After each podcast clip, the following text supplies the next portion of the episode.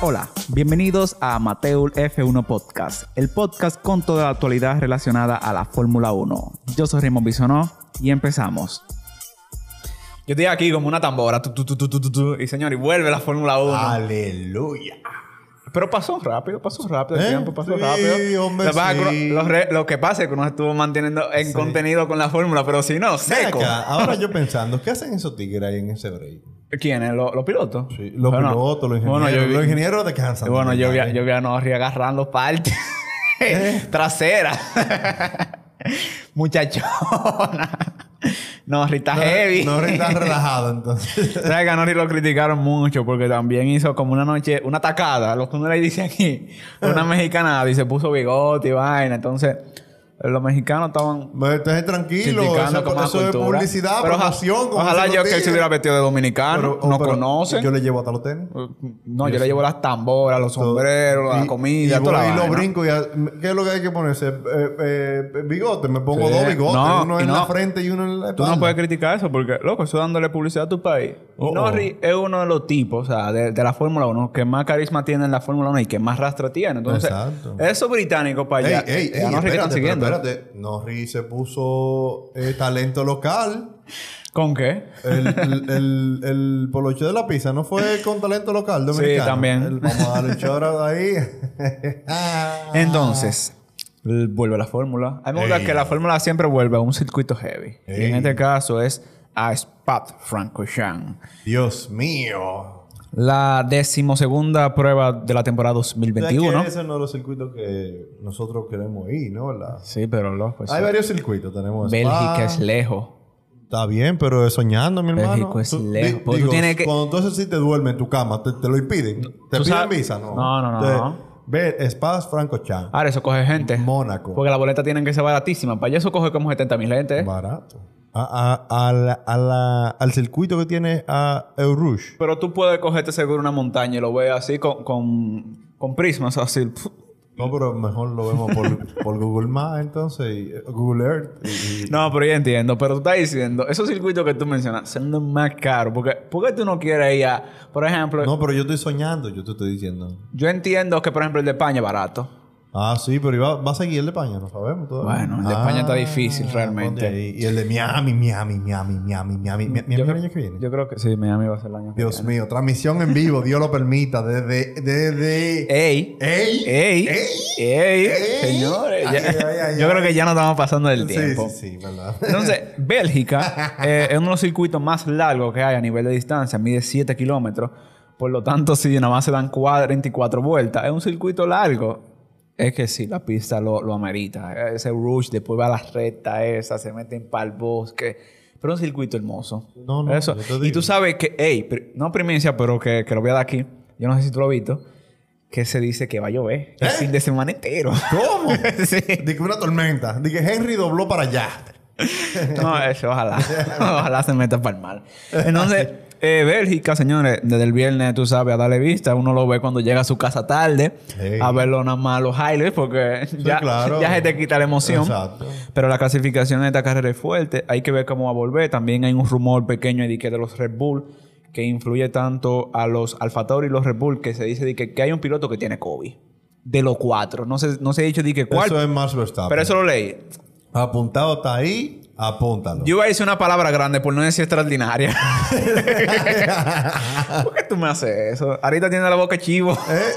No, que yo no, que yo lo sé. Que Verstappen es tan serio que él tiene que cumplir con todos los requisitos No, del mundo. no, no. Y tener COVID es de- Ahorita, lo que pasa entonces, lo que se dice es que tú sabes que, eh, y lo traemos aquí, Alex Albon ganó el fin de semana que pasó una carrera de DTM y para mí que lo quieren probar. Lo quieren probar de nuevo en un, en un, en un Fórmula 1. Pero tú sacas más Verstappen. Más Verstappen tiene que correr con todo lo que haya. Zika, eh, fiebre, COVID, toda la vaina. Yo quiero ver si este video se va a ver en YouTube. Porque como tú No lo van a tumbar. Exacto. Pasando a otra cosa, tú sabes que la Fórmula 1 no se deja de inventar. Realmente están como los niños.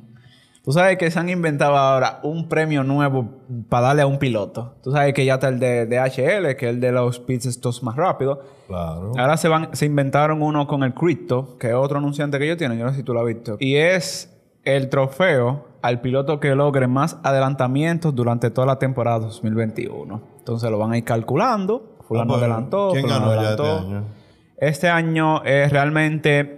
O sea, no hay un ganador porque... No, este- pero hasta ahora, si fuera ahora. ¿quién bueno, el piloto que hasta ahora tiene más adelantamiento, para mí fue sorprendente cuando lo vi, porque yo pensé que era Gasly. porque Gasly siempre se va para atrás y tiene que avanzar todas las posiciones. Madre. Es, sinceramente, Sebastian Vettel. Claro, mi hermano, Mónaco.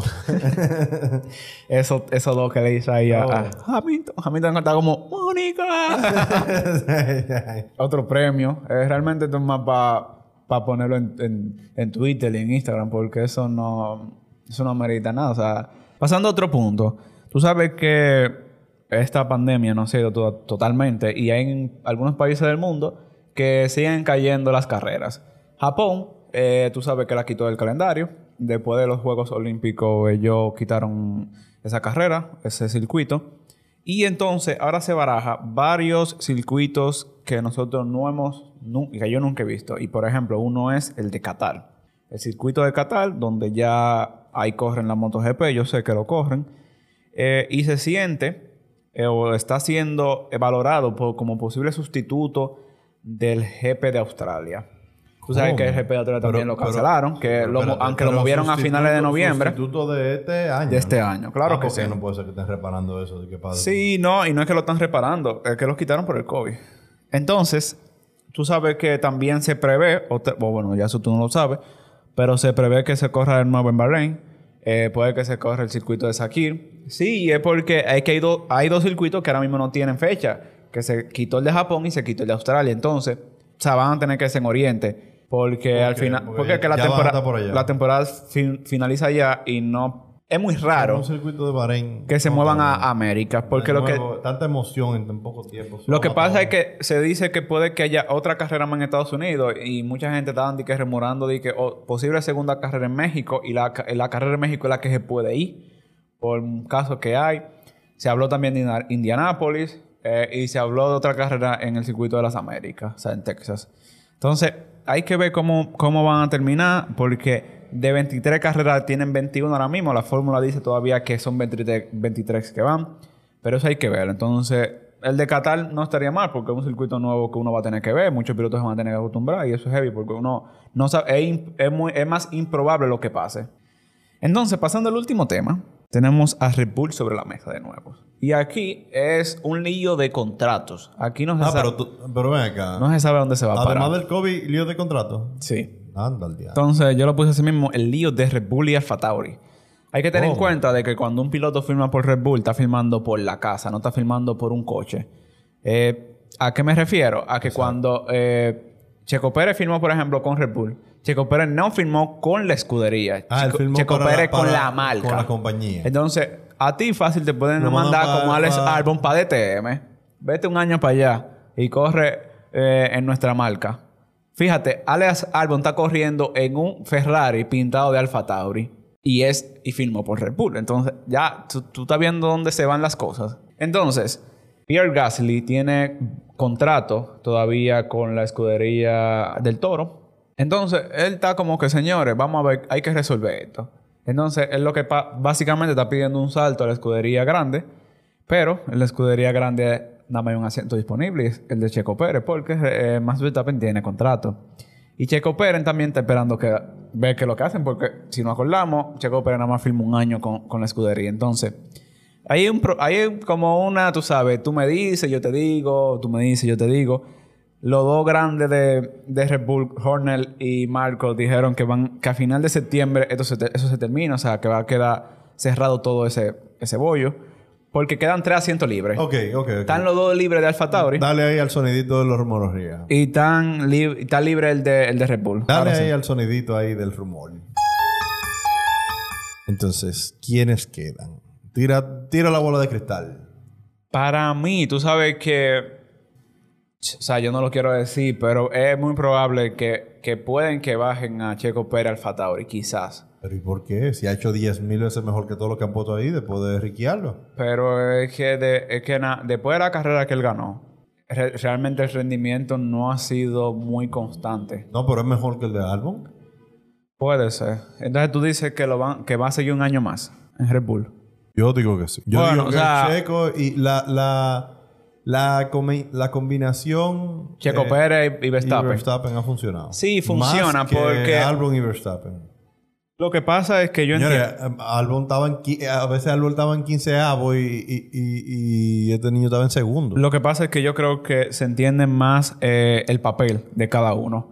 Eh, la- el papel de que juega Checo Pérez es simplemente apoyar y de que Red Bull gane el campeonato de constructores. Si lo logra, si él mejora estas carreras que quedan, o sea, él lo que tiene que demostrar que él necesite, o sea, que él merece ese asiento. Es que él lo está Y simplemente con, por ejemplo, que en Bélgica, que ahora mismo en Italia, que en las próximas carreras le vaya bien, que esté Para él siempre le ha ido cerca. bien en Bélgica. Que, él- que, óyeme, lo único que él tiene que hacerle es ganarle a botas. Es el único objetivo que él tiene que... Claro. No, no, o sea, te lo digo. Ey, pero no diga eso más. No, no, te lo digo. Eso se oye mal. Lo que pasa es que te- mal a, a. No, no, no, lo- no, no. Lo que pasa es que te digo, es viendo el campeonato de constructores. Si tú le ganaste, o sea, vamos, no a decir que, que Verstappen y Hamilton van a tener su lucha, porque eso van a tener su lucha. Entonces, ¿con quién te queda luchar? Con Bota. Y tú llegas adelante de Bota, ya asegurate el campeonato de constructores, asegurate tu asiento. Que ahora mismo todo está virado. Porque O sea, te aseguro, de Mercedes es, lo es una prima grande de que lo que se gana cuando tú llegas primero en constructores. eh, Hay muchos cuartos regados por los tigres. Hay mucho dinero. Eso es como cuando... y, y ya para terminar el podcast... Es como que cuando aquí el de voceo le dice... Mira, fulano... Ese está ahí. Túmbalo. Te debe 12 millones de pesos. Le va a matar. Acribillado. Se paró ahí el tipo. es la misma porque... Hay que quitárselo. Sergio Pérez tuvo una buena oportunidad. Está en una escudería que puede ganar. Él puede seguir ganando. Yo, es lo mismo que Carlos Sainz. Están en escudería que valen. O sea, no están en escudería de, de medio lugar. Quizá en este momento Ferrari sí.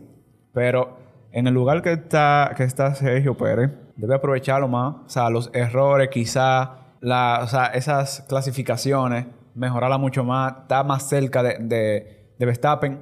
Porque sabemos que Verstappen está corriendo en otra liga. El mismo equipo lo va a ayudar a él a tener mejor carro. Ya lo he hecho. O sea, Yo- y, y, eso lo hemos dicho en muchos eso- de los capítulos anteriores. De que y eso va a ser lo normal. El carro en el que corre Sergio es. el Eso va a ser lo normal. Uno mismo, si fuera director del equipo, yo creo que esa es la misma estrategia que uno usa.